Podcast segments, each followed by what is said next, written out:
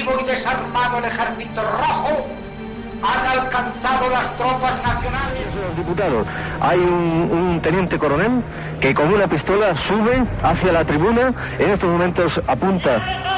Estamos viviendo momentos muy graves para nuestra vida democrática. Y en estas circunstancias quiero dirigirme directamente a todos. de cercanías que circulaban Esto es Historias de la Historia. Dirige y presenta Fernando Lumbreras.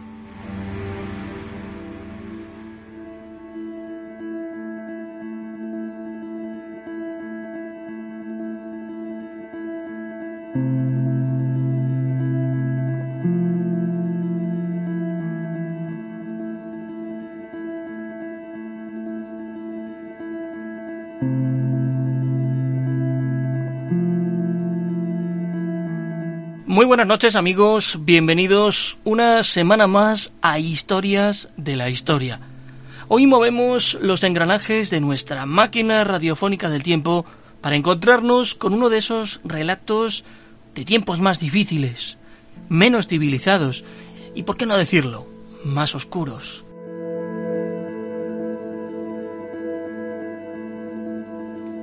Allá por el siglo XV, en varias ciudades del sur de España se empieza a hablar de una extraña sociedad secreta y se habla casi escondidas, en los mentideros, en esas fábricas de rumores, de bulos y de cotilleos, porque estaba mal visto hacerlo a plena luz del día en los mercados o en las reuniones sociales. ¿Quién sabe si la historia de hoy no se urdió en la imaginería popular o fue real y tangible? Esta noche, aquí, en Historias de la Historia, La Garduña.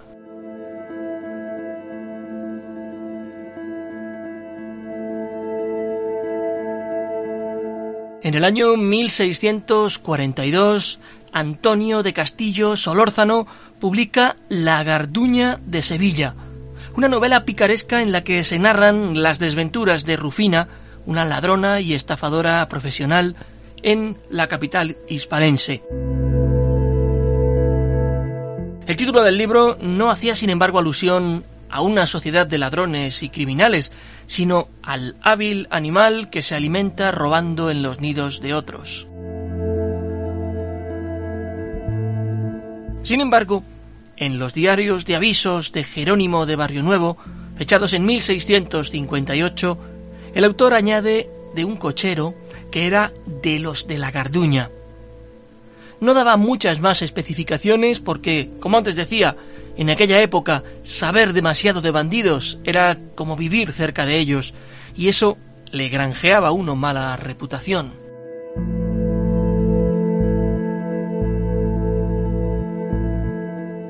Tendríamos que esperar hasta 1673 con Sebastián de Covarrubias y su Tesoro de la lengua castellana o española para encontrar diversas alusiones con su acepción delincuencial.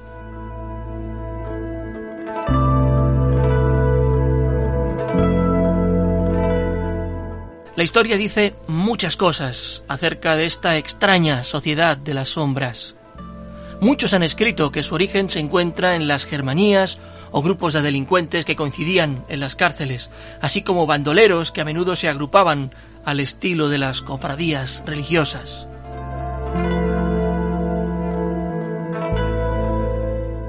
Estas cofradías del mal llegaron a urdir con el tiempo amplios tentáculos que llegan a encontrarnos con estructuras muy similares a las organizaciones mafiosas actuales.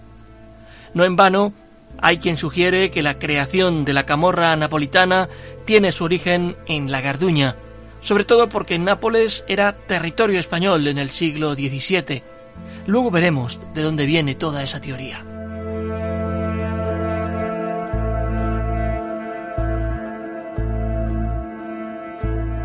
En la Toledo de 1412 convivían cristianos, musulmanes y judíos.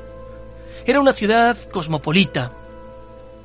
Sin embargo, en los bajos fondos, en esas tabernas de los barrios más peligrosos, entre bebedores, prostitutas y timadores, nació la Garduña.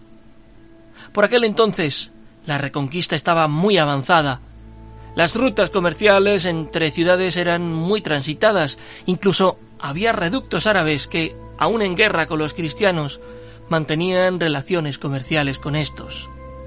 Ese fue el ambiente en el que se habría creado la Garduña.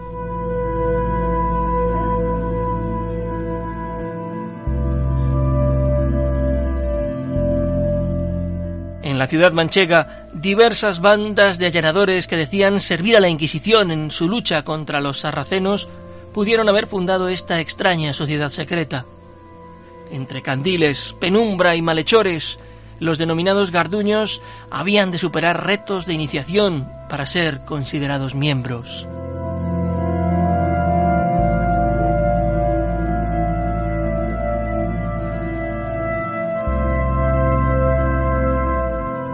Hay quien dice, aunque son otros los que rebaten esta opinión, que se le estatuaban tres puntos en la palma de la mano derecha para reconocerlos, que en similitud con los gremios de artesanos, los integrantes pasaban por otros tantos grados, aprendiz, compañero y maestro.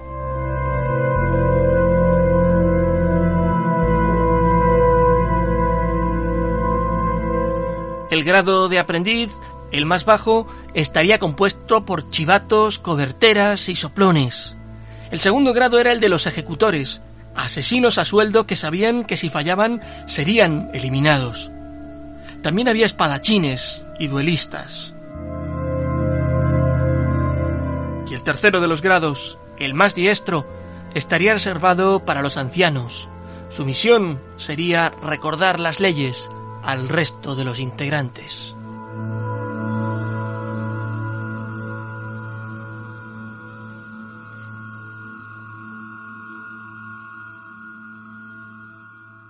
En aquella época, las sociedades secretas eran algo habitual en muchos estamentos sociales en España. En Zaragoza, por ejemplo, se ha documentado la existencia de una a la que pertenecían jugadores de azar. Y así, una de las normas que tenían era que si el taur perdía todo su caudal, era ayudado por los demás miembros hasta que se recuperaba económicamente.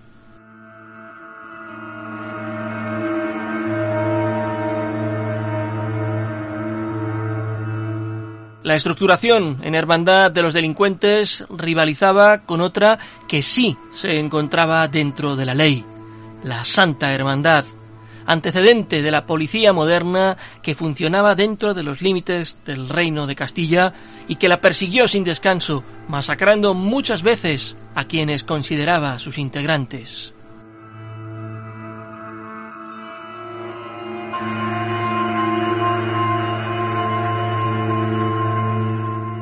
Tras la caída de Granada en 1492, se produjo una importante etapa de corrupción en los organismos policiales y judiciales. La Carduña se encontraba en su momento álgido y no tardó en extenderse a ciudades españolas como Sevilla, que iban a convertirse en el punto neurálgico del dinero y la riqueza del reino.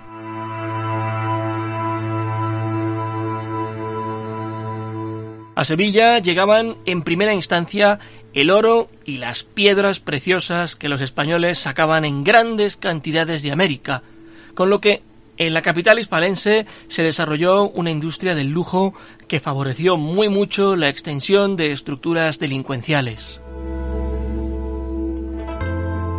Pero también encontramos referencias a la Garduña en ciudades como Cádiz, Málaga o Valencia, ciudades portuarias en su mayoría, donde resultaba fácil encontrarse con noticias de barcos que llegaban o escabullirse y pasar desapercibido en las tabernas que se hacinaban muy cerca de los muelles.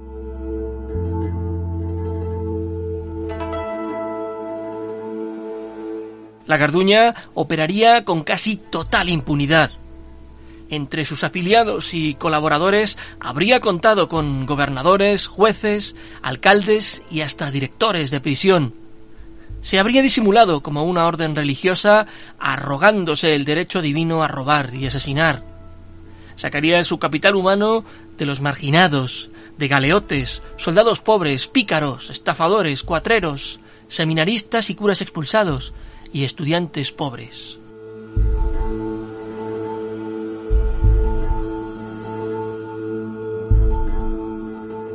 Existe la leyenda, divulgada por algunos cantos de mala vida y ritos de la mafia calabresa, de que las distintas mafias italianas fueron creadas por tres caballeros españoles, Oso, Mastroso y Carcañoso. Eran integrantes de la Garduña que en el siglo XV huyeron de Toledo tras vengar con sangre el honor ultrajado de una de sus hermanas.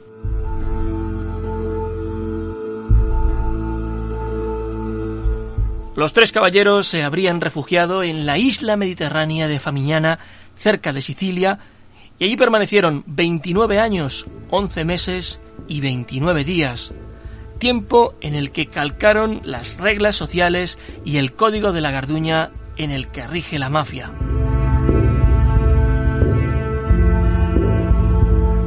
Posteriormente, al separarse, cada uno llevó estas normas a tres lugares distintos. Oso las difundió en Sicilia, creando la Cosa Nostra. Mastroso las dio a conocer en Calabria, territorio de la Andrángueta, y Carcañoso las divulgó por Campania, dando origen a la Camorra.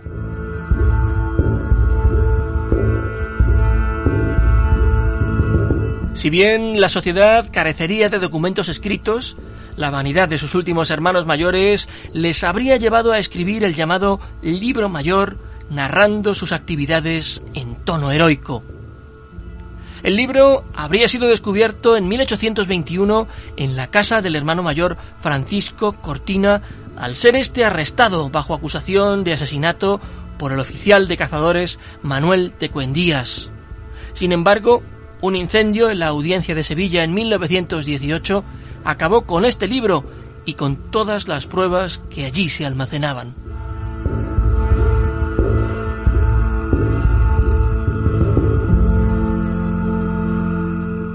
Como consecuencia de este hallazgo, habrían sido juzgados y ejecutados en la Plaza Mayor de Sevilla el 25 de noviembre de 1822 el hermano mayor, sus lugartenientes y otros garduñistas reconocidos, un total de 16.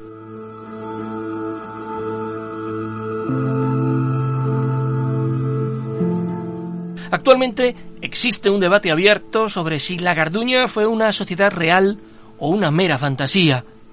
Existe cierto consenso en el sentido de que existirían algunas formas de crimen organizado, pero que no pasarían en extensión más allá de las ciudades importantes para formar una estructura mayor y más articulada. Así pues, la gran duración, influencia e impunidad que se le achaca hace difícil creer que realmente pudiera pasar por la historia sin dejar más restos y menciones. Otras organizaciones de similar duración, como la masonería, las triadas chinas o la camorra italiana, las tienen en abundancia.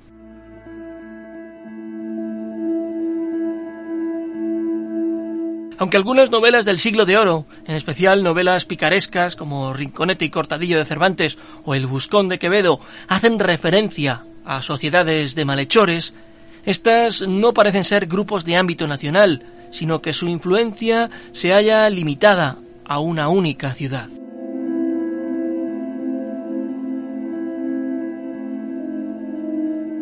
Por otra parte, y aunque algunas fuentes remiten al archivo de Toledo o a los juicios de Sevilla, nunca se menciona en ellas referencias a documentos determinados y rastreables dentro de dichos archivos, o más bien no se ha investigado suficientemente en ellos.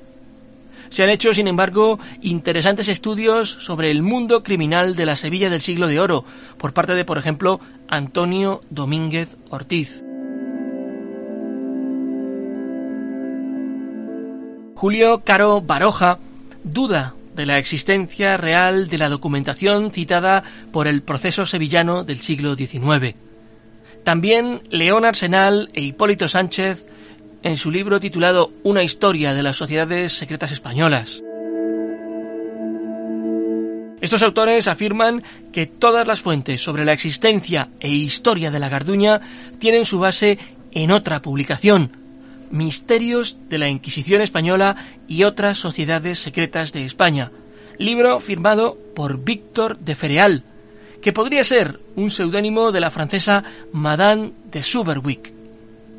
Este libro lleva notas de Manuel de Cuendías, que sería el mismo oficial responsable del arresto del último hermano mayor Garduño.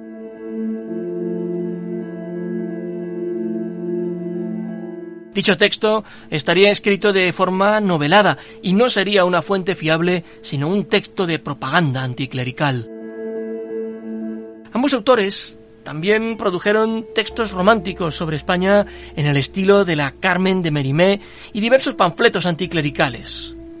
Madame de Suberwick sería asimismo un seudónimo de una escritora francesa desconocida, mientras que Manuel de Cuendías parece haber sido un liberal exaltado, que también produjo en 1858 un proyecto de constitución progresista para España.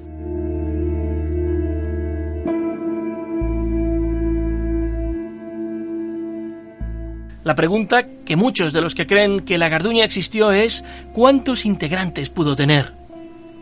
Las crónicas de la época cifran el número de miembros en unos 26.000, pero todo apunta a que sería una cantidad desmesurada.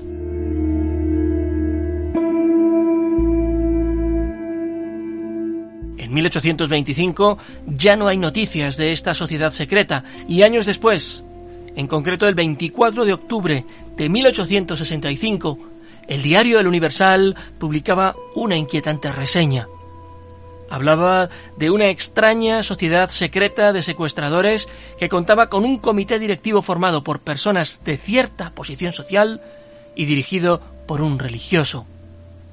¿Sería esta la última alusión a la garduña.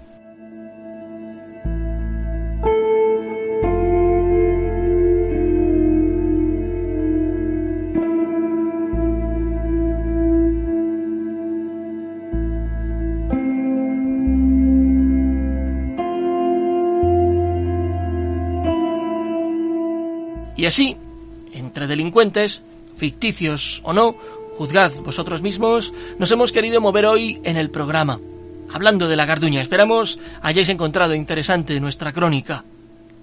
En el portal del programa encontraréis todos los podcasts emitidos anteriormente, así como una nutrida selección de material extra para hacer vuestra experiencia con nosotros mucho más intensa. Nosotros nos encontramos la semana próxima aquí, en este mismo punto del ciberespacio. Hasta entonces, muy buenas noches y buena suerte.